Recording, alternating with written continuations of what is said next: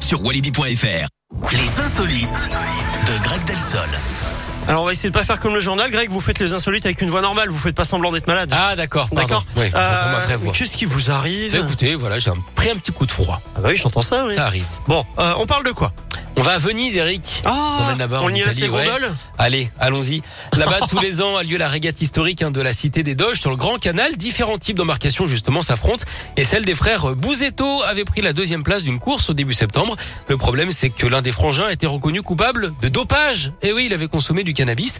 Du Mhm. coup, il a été suspendu. Sa deuxième place lui a été retirée. Ça a dû le rendre triste, hein, comme quoi on ne se gondole pas toujours à Venise. Les frangins sont même carrément exclus de la prochaine régate hein, l'an prochain.